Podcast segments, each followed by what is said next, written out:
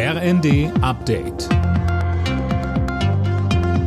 Stündlich neu. Auf den Punkt informiert.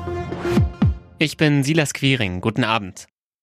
Bundeskanzler Olaf Scholz will einen früheren Start der Gaspreisbremse prüfen. Ein Beginn ab Januar soll jetzt ausgelotet werden, sagte er heute. Zuvor hatte unter anderem das deutsche Handwerk gefordert, dass die Bremse nicht wie von der Gaspreiskommission vorgeschlagen erst ab März gilt, sondern schon früher, weil es sonst für energieintensive Betriebe eng werden könnte. Scholz sagt, was wir nicht machen können, ist zu beschließen, es äh, klappt am 1. Januar und dann sagen die Unternehmen, die das herstellen müssen, die Versorgungsbetriebe, klappt aber nicht, das machen wir nicht. Das wird nur in einem großen Schulterschluss in Deutschland gelingen und den organisieren wir gerade, die Fragen zu diskutieren, wie das geht.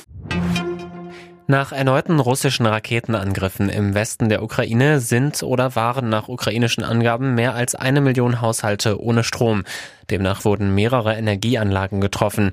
Im Süden der Ukraine haben die prorussischen Behörden unterdessen alle Zivilisten dazu aufgefordert, die Stadt Cherson sofort zu verlassen. Hintergrund ist der Vormarsch der ukrainischen Armee in dem Gebiet.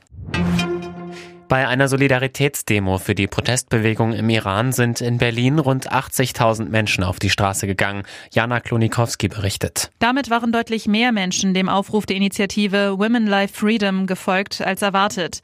Laut Polizei verlief die Demo friedlich, nur vereinzelt wurde Pyro gezündet. Bundesfamilienministerin Paus schrieb bei Twitter, wir stehen an eurer Seite.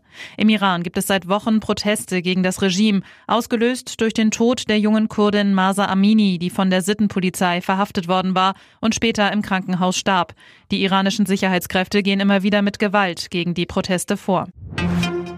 In der Fußball-Bundesliga hat RB Leipzig eine Aufholjagd hingelegt. Nach einem 0 zu 3 Rückstand stand es gegen Augsburg am Ende 3 zu 3. Außerdem spielten Dortmund Stuttgart 5 zu 0, Hoffenheim Bayern München 0 zu 2, Leverkusen Wolfsburg 2 zu 2 und Freiburg Bremen 2 zu 0.